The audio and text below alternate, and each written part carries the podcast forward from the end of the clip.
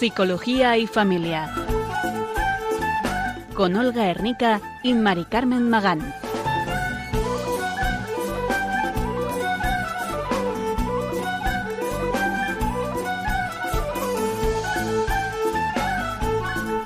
Buenas tardes, queridos oyentes de Radio María. Bienvenidos una tarde más al programa Psicología y Familia, realizado con la colaboración de alumnos y antiguos alumnos del Instituto Pontificio Juan Pablo II para Estudios del Matrimonio y la Familia. Durante la hora que tenemos esta tarde les acompañaremos Olga Arnica y Mari Carmen. Mari Carmen Magán, buenas tardes, queridos oyentes, y feliz Pascua. Eso, feliz Pascua. que nosotros todavía no habíamos tenido la oportunidad de felicitarles. Esta tarde vamos a hablar del perdón, tema que ya hemos abordado en alguna otra ocasión, pero que es tan necesario en nuestro día a día. Eh, bueno, que es, eh, nos parece un tema muy, muy importante. Haremos una introducción sobre el perdón y veremos más a fondo el proceso del perdón, las fases que lo componen, que no es perdón, que sí es perdón y los beneficios psicológicos que tiene perdonar. Hablaremos, por tanto, del, perdón psicológico, es decir, eh, de, como bueno, un tema que atañe más a, las características de nuestro programa. Entonces, antes del, del perdón, eh, vamos a sentar unas bases. Eh, digamos que antes de, ponernos en la eh, posición de perdonar y empezar a describir los beneficios que tiene, cuál es el proceso y demás, vamos a aclarar unos conceptos básicos. Lo primero, la primera base que tenemos que tener en cuenta es que equivocarse es humano. Todos, absolutamente todos, en algún momento de nuestra vida nos equivocamos bueno, y que levante la mano o eso, que, que no, no se equivoca nunca, ¿no? Digamos, va, eh, los errores van con la condición humana. Eh, en segundo lugar, bueno, tener en cuenta que el deseo de venganza, que es un poco lo que suele surgir así, uff, o de pronto cuando eh, nos sentimos agredidos o dolidos, bueno, mm, este deseo no elimina el dolor, sino que lo hace crecer, ¿no? Mientras estamos ahí eh, dándole vueltas y vueltas y vueltas. Tenemos que tener en cuenta que entre que sufrimos eh, ese, ese, daño o esa molestia o tal o ese error de otro y la, la respuesta que nosotros eh, podemos dar, hay un espacio para la libertad. Y es en ese espacio donde va a descansar nuestro crecimiento personal y nuestra felicidad. ¿Por qué? Porque el perdón va a estar en la raíz de ese descanso. El dolor que sufrimos cuando nos ofenden se puede transformar si vivimos la ofensa eh, mm, de manera muy dura o realmente el suceso que nos agrede es duro, lo podemos transformar en, o se puede transformar en ira y en odio. Si el dolor permanece durante mucho tiempo, prolongado así en el tiempo, tal, estamos hablando entonces de resentimiento. Después de haber sido ofendidos, cualquier nuevo estímulo relacionado con la ofensa nos va a recordar a ella y nos hace volver al momento del dolor inicial y entramos así en un bucle. ¿Qué ocurre? Pues, por ejemplo, tenemos una eh, discusión, nos sentimos agredidos por nuestro marido o nuestra mujer. Eh, bueno, en una circunstancia, pues donde uno, uh, pues por ejemplo, yo eh, te pedí que me apoyaras eh, cuando estaba mi madre enferma en el hospital y tú pues eh, seguiste haciendo tu vida como si nada. Yo tengo eso ahí clavado. Entonces, cada vez que sale el tema de enfermedades, hospital o de la familia política de origen, la tuya o la mía, pues es una forma de reabrir la herida. Entonces, mm, ese, ese deseo de venganza puede existir, pero también podemos desecharlo. Entonces vamos a ver qué es el perdón. Entonces, si hemos desechado la venganza, la solución más positiva y más enriquecedora va a ser el perdón. Este va a hacer que ese bucle que comentaba Olga, pues se va a romper. Y al liberarnos de esa atadura vamos a ser capaces de poder pasar página, que no significa seguir como si nada hubiera ocurrido, sino avanzar hacia adelante de otra manera. Cuando se introduce el perdón, somos capaces de hacer una distinción entre el agresor, esa persona que nos ha ofendido, o que nosotros hemos sentido que nos ha ofendido, y la ofensa, ese daño que nos ha hecho. El perdón no implica que no reconozcas que lo que esa persona hizo fue injusto y que merecías haber sido tratado mejor o de otra manera. Perdonar no significa pensar que lo que hizo está bien y disculparle todo. El perdón puede implicar dejar de condenar a la persona por lo que hizo pero no dejas de condenar sus actos. Entonces, empezamos a introducir una diferencia entre el agresor o la persona que nos ha ofendido y esa ofensa o ese daño. El perdón va a producir un cambio real. Rompe ese bucle que comentábamos de enfrascarnos en esos pensamientos y establecemos una nueva relación. El perdón consiste en un cambio deliberado en mi actitud y en los sentimientos hacia una persona que te ha ofendido o dañado de algún modo, produciendo una disminución de las emociones negativas hacia esa persona. O sea, tiene que haber un cambio, pero deliberado, o sea, voluntario en la actitud y en los sentimientos. Obviamente no es inmediato. Perdonar no necesariamente implica reconciliarse con el ofensor. En algunos casos sí que habrá una reconciliación, un acercamiento, pero en otros casos la distancia se mantendrá en el tiempo. Entonces, no es necesario esa reconciliación, sino más bien dejar ir los sentimientos negativos, dejar de recordar continuamente lo que ha sucedido, dejar de desear vengarse y dejar atrás el pasado para centrarnos en el momento presente que tenemos ahora delante. Muy bien. ¿Y cuáles son las características reales del perdón? Bueno, como decíamos antes, el perdón es un acto de libertad y además libera, libera a la persona que decide personal. Eh, perdonar, perdón. Y digo decide porque, claro, eh, no es eh, un asunto automático. Uno decide perdonar, pero luego el perdón es un proceso. Es decir, el perdón automático pues es eh, algo eh, que en determinados momentos mm, Dios concede de manera sobrenatural a algunas personas, ¿no? Pues todos podemos ver como a lo mejor estoy pensando en una familia que su hijo ha sido víctima de un atentado terrorista en ese mismo momento, un momento muy reciente, es capaz de, sentir e, ese perdón liberador hacia, hacia los asesinos, ¿no? Digamos que estamos hablando de situaciones eh, muy especiales donde requieren, pues eso, que, Dios nos sostenga sobrenaturalmente. Pero los seres humanos, eh, cuando estamos hablando de cosas más cotidianas, más eh, del día a día, la capacidad que tenemos para perdonar, pues supone un proceso con determinadas fases. Cuando recibimos un mal eh, objetivamente intencionado, es decir, que esa persona nos ha hecho daño pues con, todo su eh, conocimiento de causa y toda su intención, eh, tenemos que reconocer que el daño es objetivamente malo en sí mismo y, bueno mm, y que hemos sufrido nosotros pues ese daño no hay que hacer un reconocimiento. Es decir, cuando lo primero es darnos cuenta de qué daño ha producido eso en nosotros el que perdona, el que decide perdonar, tiene que actuar. Pues en primer lugar tiene que renunciar a la venganza. La venganza es eh, un antídoto del perdón. O sea, no podemos estar primero me vengo y luego te perdono, ¿no? Porque ahí entramos en, eh, en un círculo vicioso que no nos lleva a nada, sino alimentar un rencor que, que, la persona que lo siente es la persona que más lo va a sufrir, ¿no? Incluso más que la persona de aquella de la que no queremos vengar.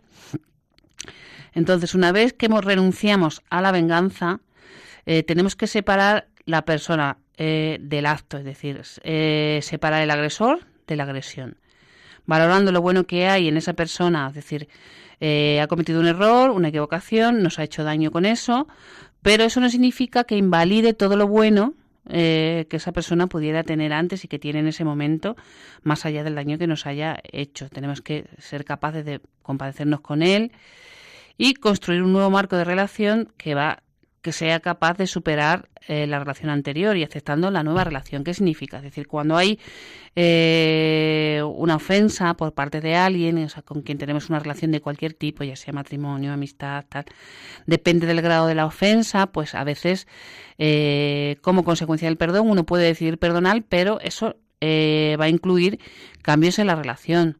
Por ejemplo, es decir, eh, yo perdono, pues lo que decíamos antes de el, ejemplo de, un familiar en el hospital. Yo perdono que no hayas estado a la altura ni me hayas apoyado y tal, pero entiendo que a partir de ahora eh, mm, yo voy a tomar decisiones en, un sentido que, antes a lo mejor no hubiera tomado. O sea, yo ya sé que no cuento contigo para estas cosas. Eh, no te lo voy a pedir porque, bueno, mm, no es tu capacidad. Eh, entonces, bueno, pues eh, el punto de apoyo que yo tenía mm, incondicional contigo, pues entiendo que ahora en determinadas cosas no lo voy a tener. A ver, es un ejemplo como otro cualquiera. A lo que voy es que eh, perdonar no seguir no significa seguir aguantando una situación eternamente sin hacer ningún tipo de cambio. Que ya lo desarrollaremos más adelante. El perdón es gratuito. Mm, ¿Qué quiere decirse? Que el verdadero perdón es el que uno otorga sin obtener, sin esperar obtener nada a cambio. Eh, habrá veces, y lo deseable sea, sobre todo cuando hay una relación con la persona que nos ha ofendido, eh, bueno, poder arreglar la, la relación, lo que será, mm, que ya hablaremos de, de, ello, reconciliarse. Pero hay veces que eso no es posible eh, y que no es, o sea, no es necesario pasar por la reconciliación para eh, otorgar el perdón, porque el perdón al primero que, libera, como hemos dicho, es a la persona que lo da. Entonces, mm, ¿qué nos va a ayudar? Pues sobre todo reconocer la, dignidad como persona que tiene esa persona que nos ha hecho daño situándola por encima de la ofensa, es decir, está siempre por encima de la persona que la ofensa. El perdón es algo que cede muchas veces a la justicia. Mm, no, no significa que muchas veces el perdón sea justo, ¿no? Y perdonar no significa justificar. Y bueno, mm, es, es, denso y arduo el, tema de este día, así que vamos a escuchar un poquito de música para ah, ir digiriendo un poco esto.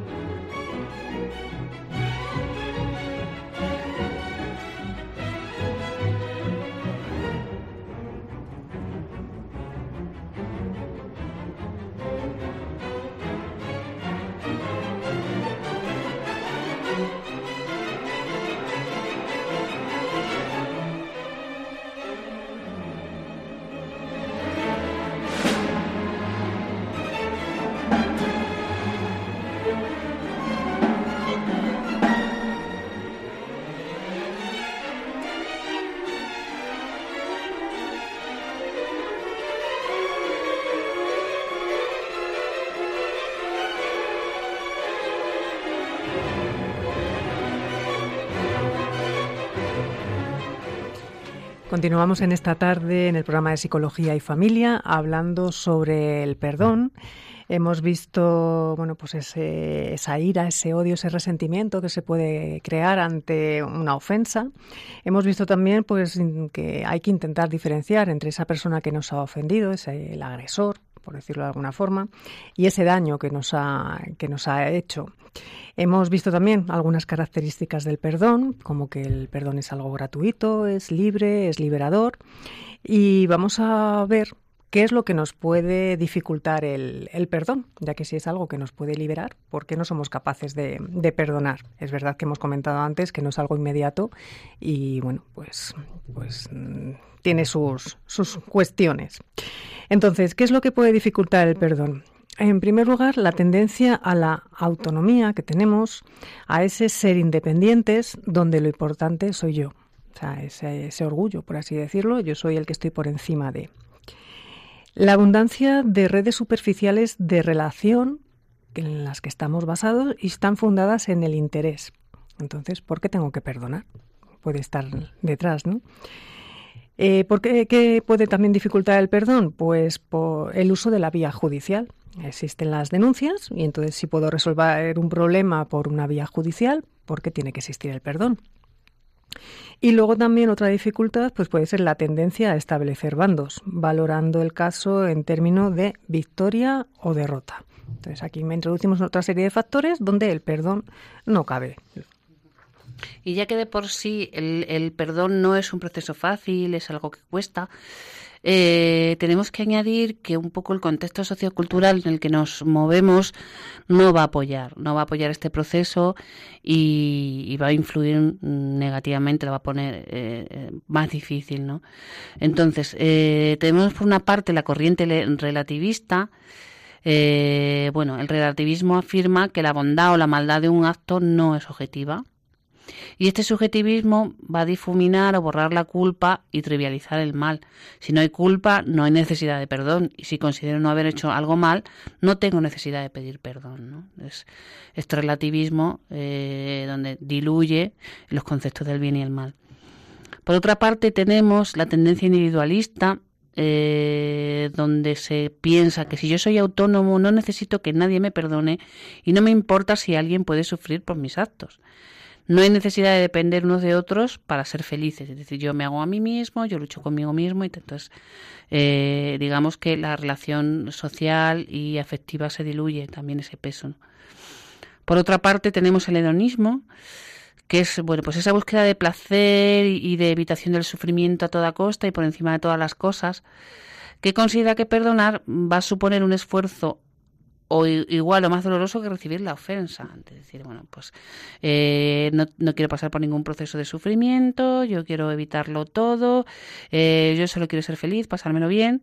Y, joder, si me pongo a perdonar, pues, oye, al final mm, voy a, es como revivir, eh, o desde esta corriente se piensa que el perdón es revivir la ofensa una y otra vez.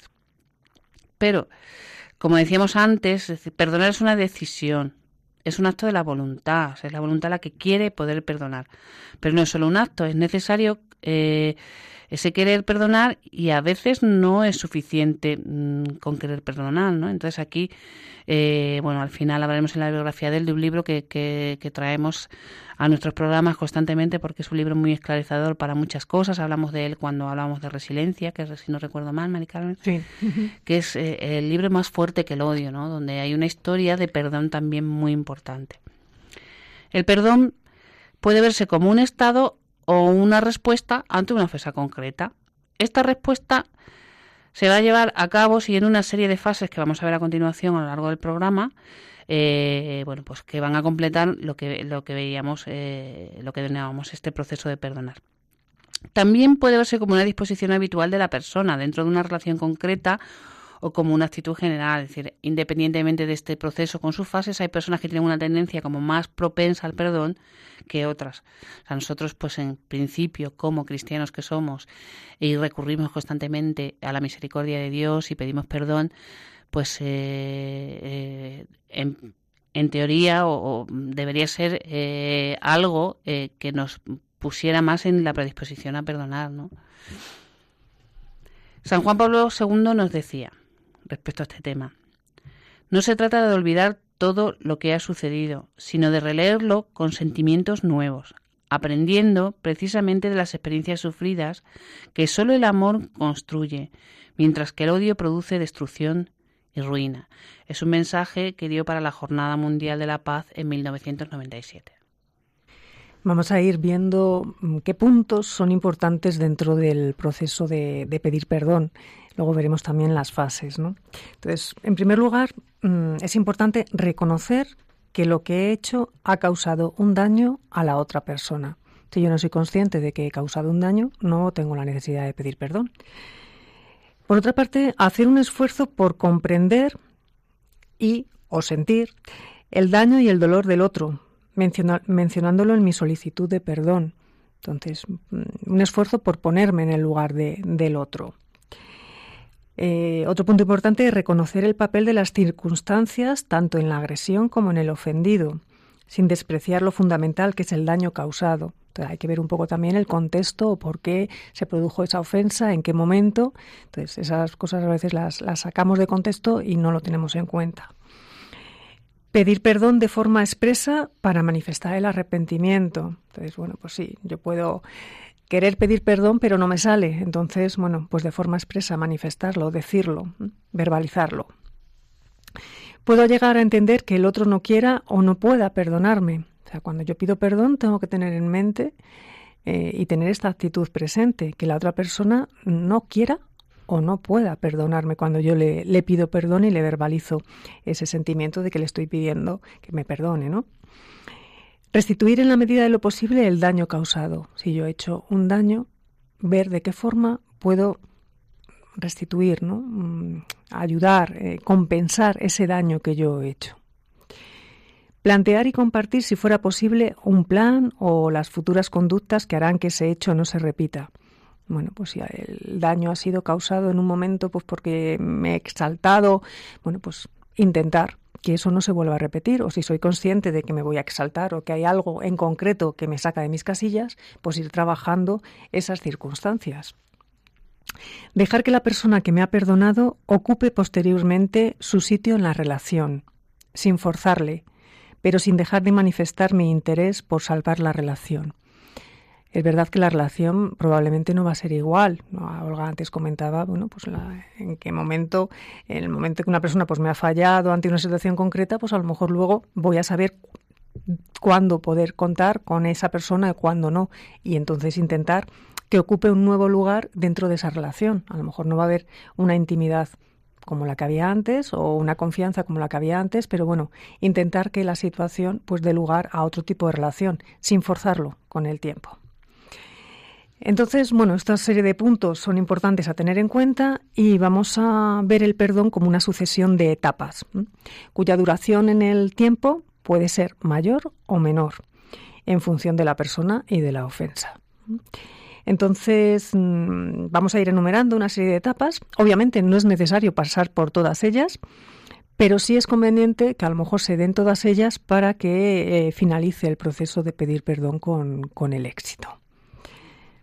Bueno, es importante eh, volver a aclarar y, y, bueno, tenemos la intención de hacerlo a lo largo del programa que vamos a hablar de agresor eh, desde un punto de vista técnico. Lo que pasa es que, claro, es una palabra asociada a cierta violencia física o psicológica. No nos referimos a eso. Habrá veces en las que sí exista y habrá otro tipo de circunstancias más cotidianas donde, bueno, el daño puede ser a lo mejor por omisión, por no haber estado ahí en un momento en que alguien te necesitaba, o una mala cara, o un mal gesto, o, bueno, cantidad de situaciones cotidianas que, que, nos pueden hacer daño o que nosotros hacemos y, y sabemos que pueden hacer daño a los demás. Entonces, eh, vamos a seguir utilizando el término agresor, pero que quede claro que nos referimos eh, a una cuestión técnica para separar la persona que hace el daño de la que recibe el daño para poder pues eh, concretar más todas estas fases.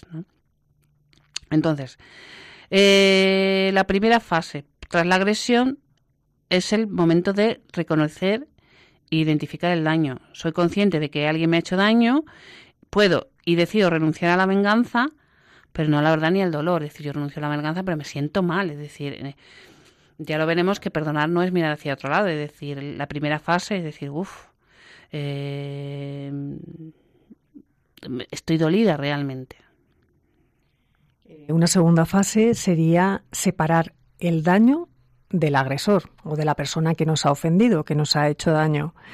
Vamos a evaluar esos daños, ese dolor que nosotros tenemos, pero vamos a intentar distinguir entre ese daño y esa persona que lo ha realizado, ese agresor, que bueno, no, efectivamente no suena bien, pero bueno, es la persona que nos ha ofendido, ¿no? Entonces vamos a intentar separar el acto de la persona que lo ha realizado. Posteriormente tendremos que decidir eh, si realmente quiero y puedo tomar la decisión de perdonar. O sea, que ya habíamos hablado antes que el perdón no es algo inmediato, pero yo valoro y pienso, o sea, ¿realmente he decido renunciar a la venganza e intentar perdonarme, lleve lo que me lleve? Pues es la siguiente reflexión que tenemos que hacer. La siguiente etapa sería dignificar al, agresor, dignificar a la persona que nos ha hecho daño, intentar abrir el corazón, eh, esponjarlo, ¿no? Y empatizar con esa persona que nos ha hecho daño. intentar comunicarme con, con ella. Obviamente es una de las fases más, más importantes y más difíciles del proceso, porque cuando uno ha sido bueno, pues ha sido agredido verbalmente con un acto, volvemos a decir que no es físico, pero bueno, que uno nos hemos sentido dañados, invadidos, pues es muy difícil acercarnos a la persona que nos ha hecho el daño, mirarle a la cara. Entonces, cuando analizo la motivación del ofensor, entran en juego muchas veces las atribuciones. Entonces, ya cuando alguien me ha hecho daño, empiezo a poner en mi cabeza todas las posibles situaciones o los diferentes motivos que esa persona ha podido tener para hacérmelo, que a lo mejor no, hay ninguno de los que yo he pensado. Entonces, estas atribuciones que yo hago, pues la atribuir es aplicar sin un conocimiento seguro, como estoy diciendo, porque a lo mejor las variaciones o las distintas variables que yo manejo no son las que la persona que me ha ofendido las tienen en, su cabeza, pues es aplicar hechos mm, o cualidades a alguien o a algo. Entonces, yo puedo atribuir mm, algo externamente, es decir, me hago una atribución externa y me fijo en el aspecto externo de esta persona. Es que estaba muy enfadada, es que tenía no sé qué, es que en sus ojos, es que en su boca. Bueno, pues yo he hecho una atribución externa. O interna, puedo atribuir hacia un rasgo la intención del agresor. Es que lo tenía en su cabeza, quería hacerme ese daño, es que su intención era ridiculizarme, es que su intención, o sea, lo que él tiene dentro. Eh, pueden ser estables, es que siempre es así, siempre hace eso, siempre se comporta conmigo de esa forma puede ser puntual o coyuntural de un momento determinado. En este caso, en esta ocasión, ha sido o podemos hacer una atribución global, eh, teniendo en cuenta todos los factores y todas las circunstancias. Es que además de ser de esta forma, también es de esta otra. Además de ser un engreído, es que también en estas circunstancias se comporta de esta forma. Entonces ya ahí le estamos haciendo una atribución total y absoluta. El arrepentimiento, al contrario de lo que podemos pensar, no es necesario para que se produzca el perdón. Obviamente ayuda muchísimo. Eh, será más fácil el proceso de perdonar si el agresor muestra arrepentimiento que si no, pero no es necesario, no es obligatorio.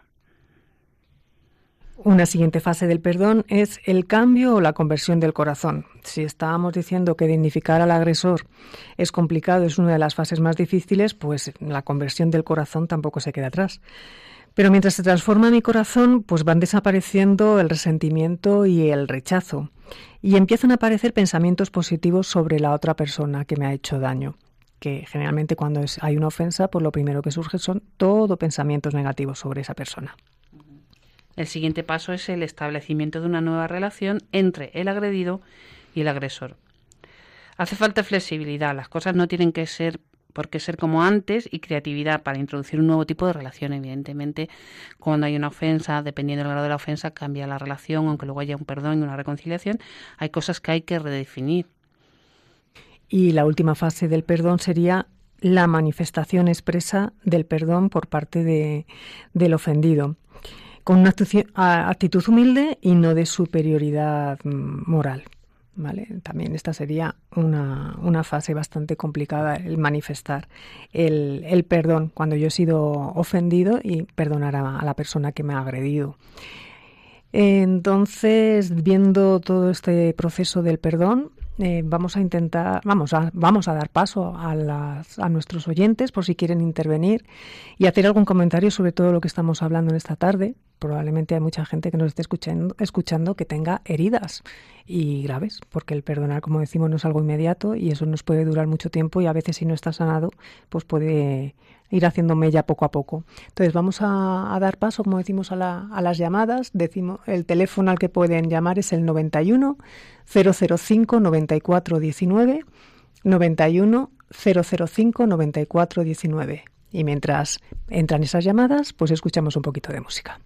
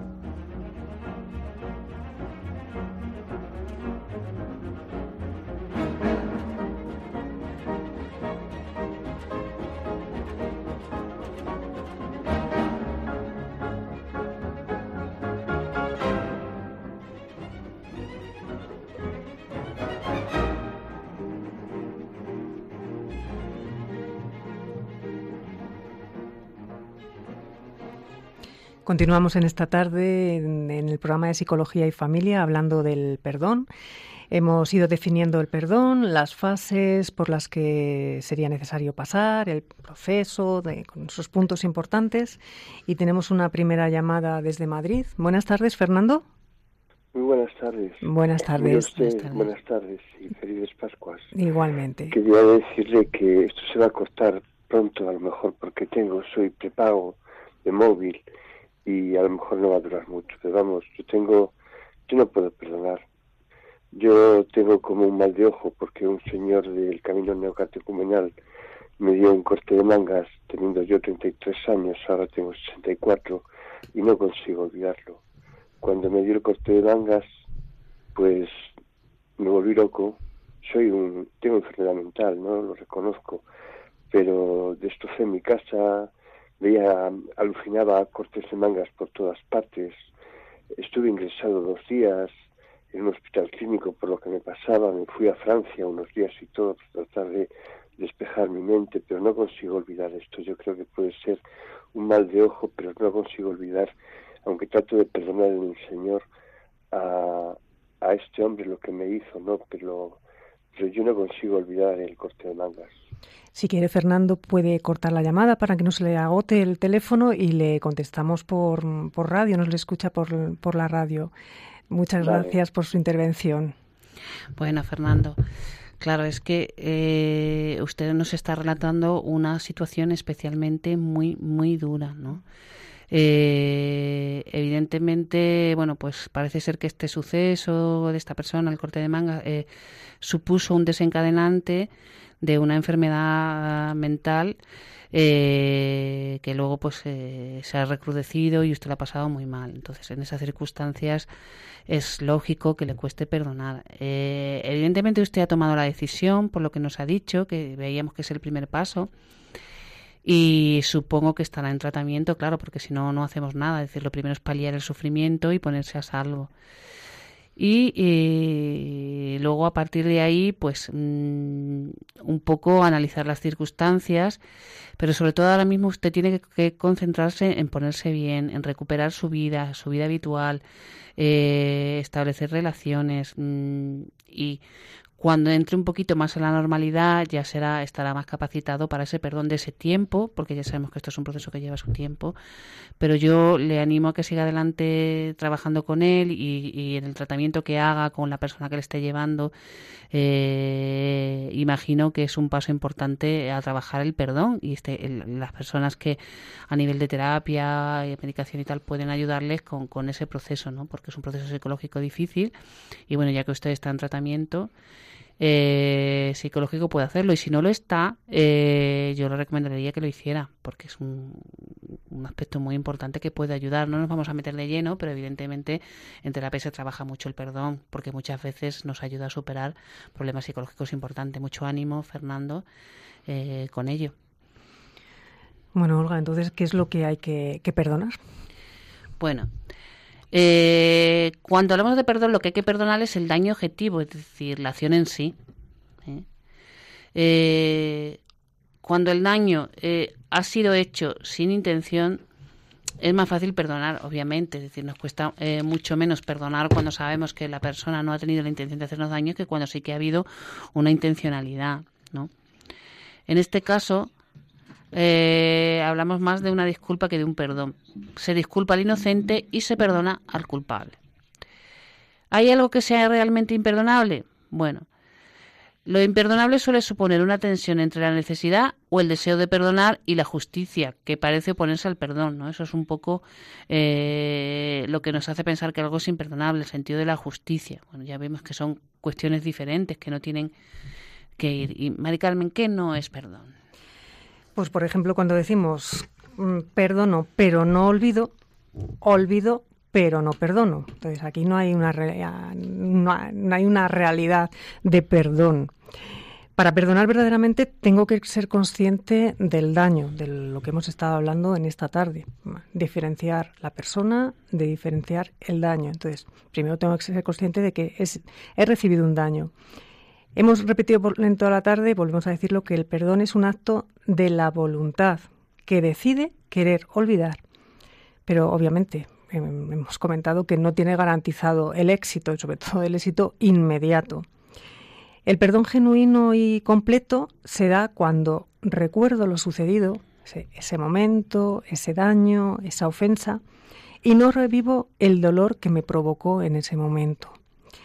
Y cuando trato al ofensor como lo hacía antes de la ofensa, o por lo menos no existe un rencor, un odio cuando me dirijo a esa persona.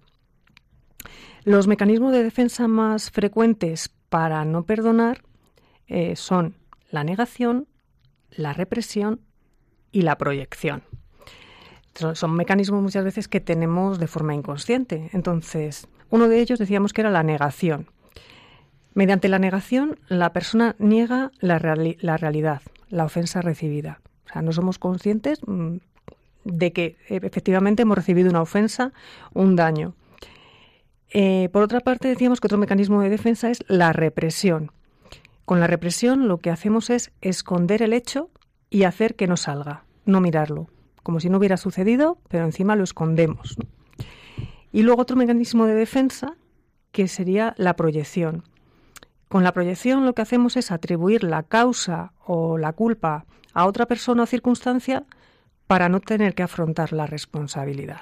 Entonces lo echamos balones fuera, por así decirlo.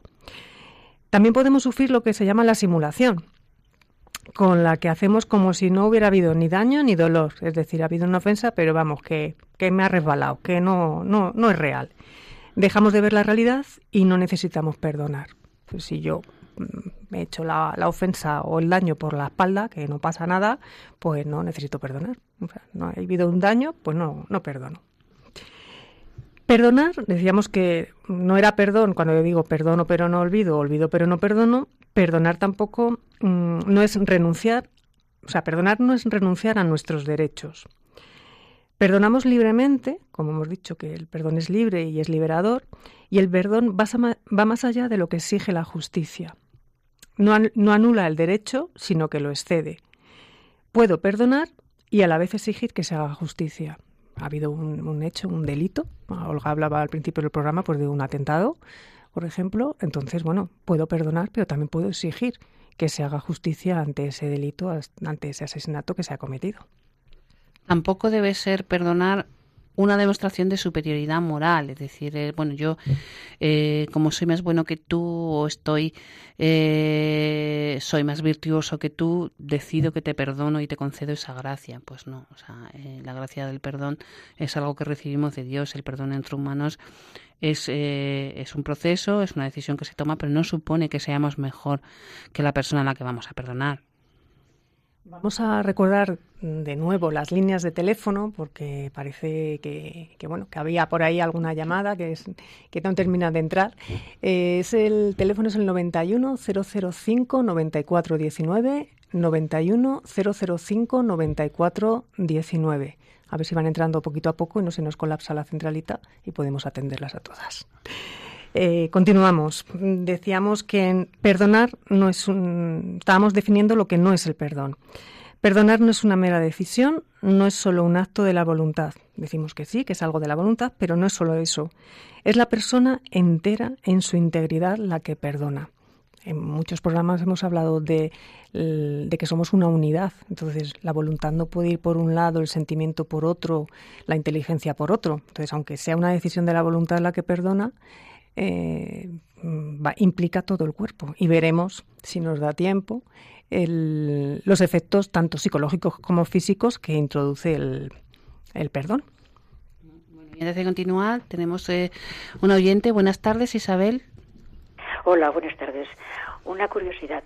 Si has perdonado algo, con mayor o menor trascendencia, pero lo has perdonado, ¿por qué cuando te viene a la mente te palpita el corazón así con un desasosiego? Tratas de dejarlo, lo aparcas y ya está. Pero cada vez que te ocurre, sucede lo mismo. Bien. Muchas gracias. Eh, eh, mm, buenas, Isabel, vamos a ver, cuando eso ocurre con la misma intensidad que al principio, podemos decir que el proceso de, perdón no se ha completado. En ese caso, eh, es necesario, bueno, o lo que nos indica cuando sigue reviviendo así, que es que aunque usted haya tenido la decisión de perdonar y se comporte de acuerdo a ese perdón, eh, la vivencia emocional de la agresión que sufrió en ese momento, digamos que esas emociones no salieron fuera, eh, no se le dio nombre, no se, no se hizo un trabajo emocional importante. Entonces, eh, por eso, aunque esté haya decidido perdonar y siga comportándose como una persona que ha perdonado, esa vivencia emocional no se ventiló en su día y es ahora lo que está un poquito pasando factura, con lo cual yo, bueno, buscaría a alguien que le ayudara un poquito a expresar eso, o bien a través de algún libro de los que vamos a comentar al final, o bien una persona que tuviera un poco experiencia en estos temas, o alguien con quien usted realmente se pudiera desahogar, desahogar emocionalmente de cómo se sintió en ese momento. Bueno, eh, perdonar tampoco es lo mismo que dar una amnistía o condonar. La amnistía consiste en la suspensión de una pena por un motivo externo, no es un proceso de perdón entre personas, estamos hablando de cuestiones más legales. Y un modo especial de, condonación es aquella en la que se esfuerza por ver los actos dañinos objetivos como un mero lazo o un fallo técnico. Tampoco estaríamos hablando propiamente de perdón. Perdonar tampoco es permanecer imperturbable. Ahí a lo mejor estábamos entrando, si nos mantenemos así, en algún mecanismo de defensa de los que comentábamos antes, porque obviamente el, daño se nos ha, nos ha hecho su mella y, perdón, y cuando perdonamos, se, aparte de que se involucre la voluntad, también se involucra el corazón, con lo cual uno no puede permanecer imperturbable. Y tenemos eh, a Pilar. Buenas tardes. Buenas tardes. Hola, Pilar, cuéntenos.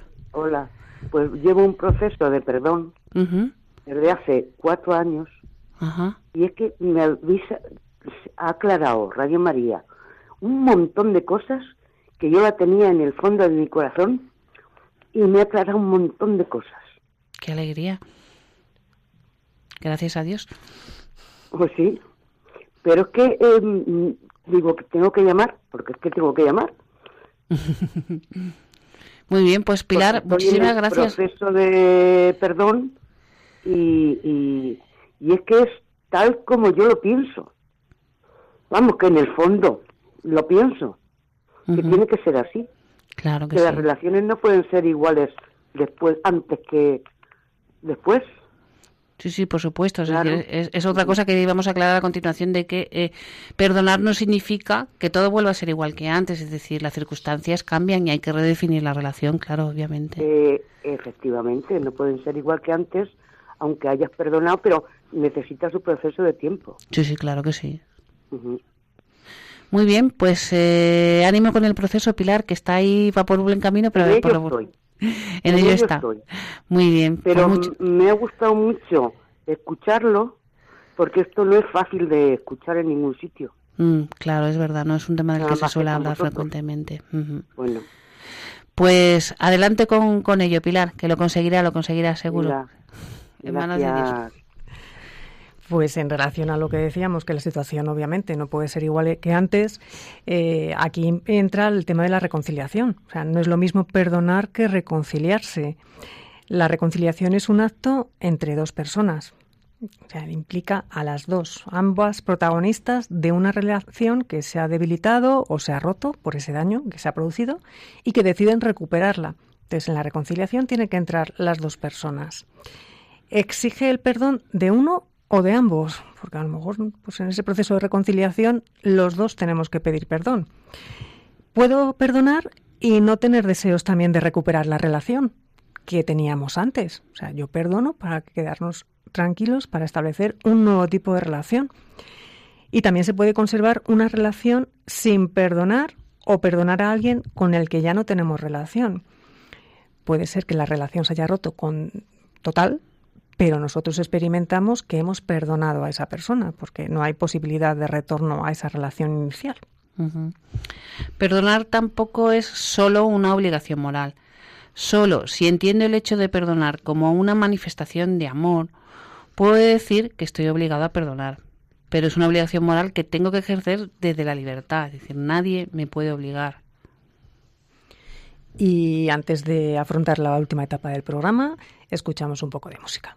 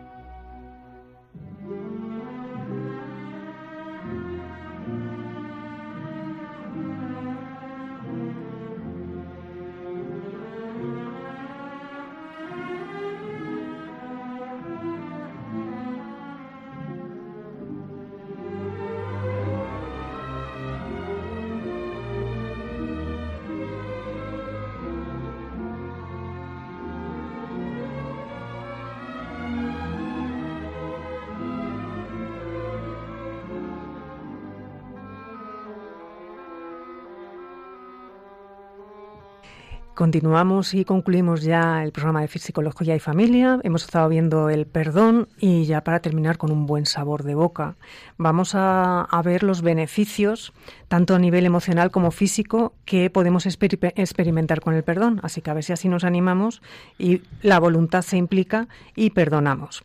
En primer lugar, el perdón produce un cambio positivo en las emociones ayuda a liberarse de esas emociones negativas que acompañan a la falta de perdón, como pueden ser el odio, el resentimiento y ese deseo de venganza que puede surgir.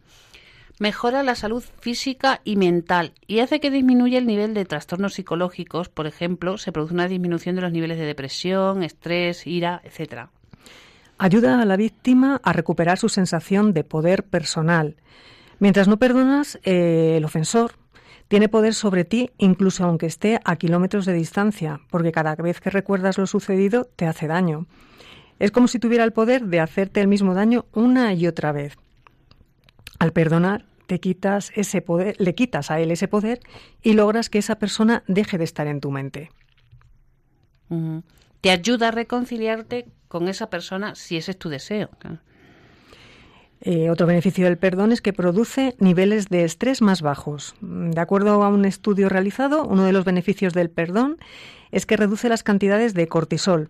Este cortisol influye en los niveles de azúcar en la sangre, la formación ósea, suprime el sistema inmunológico y algunas investigaciones examinaron respuestas físicas de 71 participantes mientras hablaban acerca de los rencores y mientras hablaban acerca del perdón y la empatía.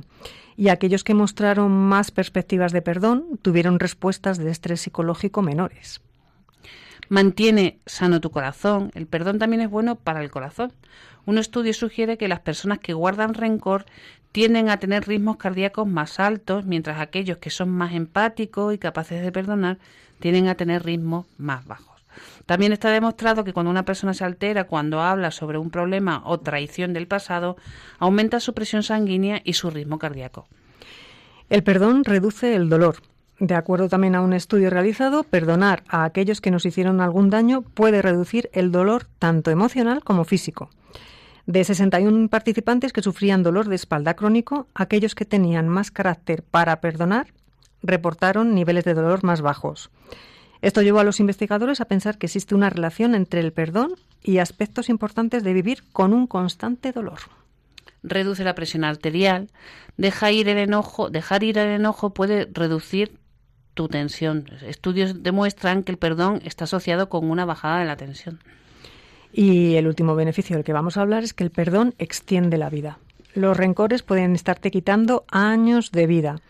De acuerdo también a otro estudio, después de revisar a adultos de más de 66 años y determinar su habilidad para perdonar, aquellos que eran de naturaleza menos aferrada tendían a vivir más tiempo. Así que perdona y vive. Y bueno, ya para cerrar, eh, entramos en nuestro apartado de, Psicología y Familia. Tenemos por una parte unos libros y por otra parte dos películas que recomendamos para ilustrar y apoyarnos un poco en este proceso del perdón.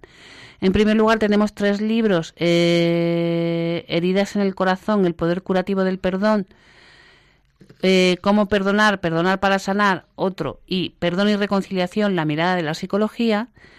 Eh, que son eh, libros que nos ilustran, nos ayudan a entender bien cómo es el proceso del perdón y ir dando pasos, que son los que hemos utilizado para eh, elaborar gran parte de este programa. Y luego tenemos otros tres que son más bien testimonios de perdón que también nos pueden ayudar por, bueno, siempre nos aclara muchísimo los testimonios, ¿no?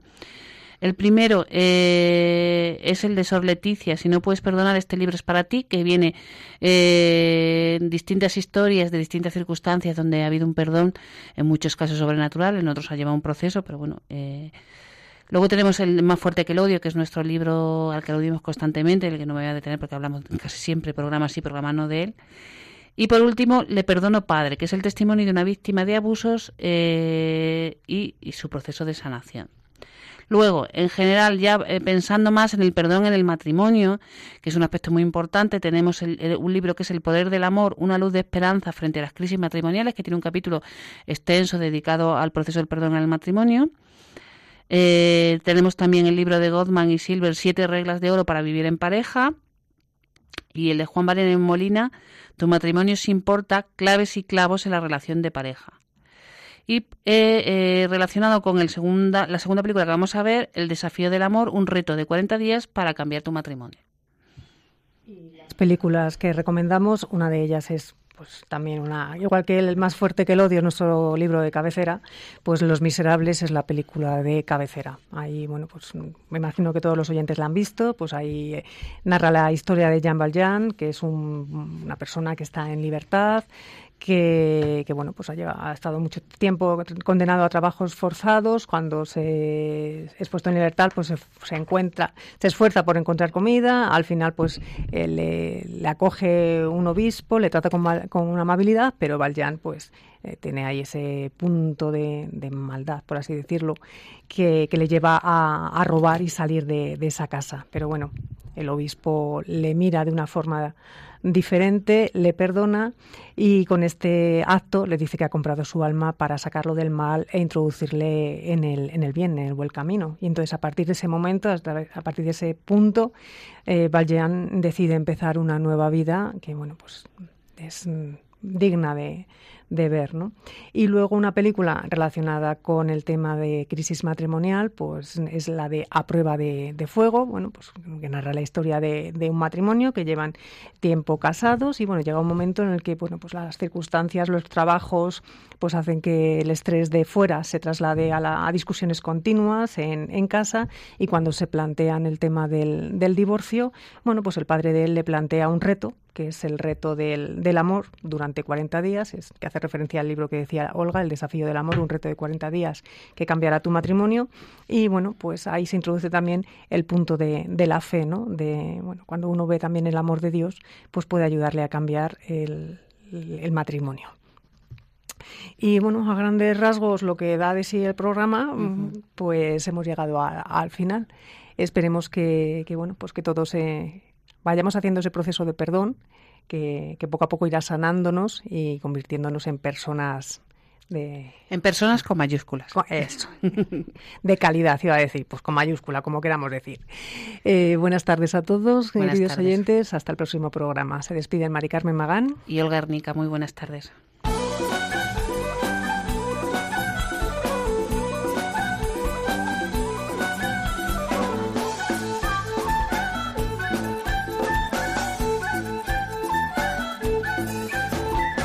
Psicología y Familia. Con Olga Hernica y Mari Carmen Magán.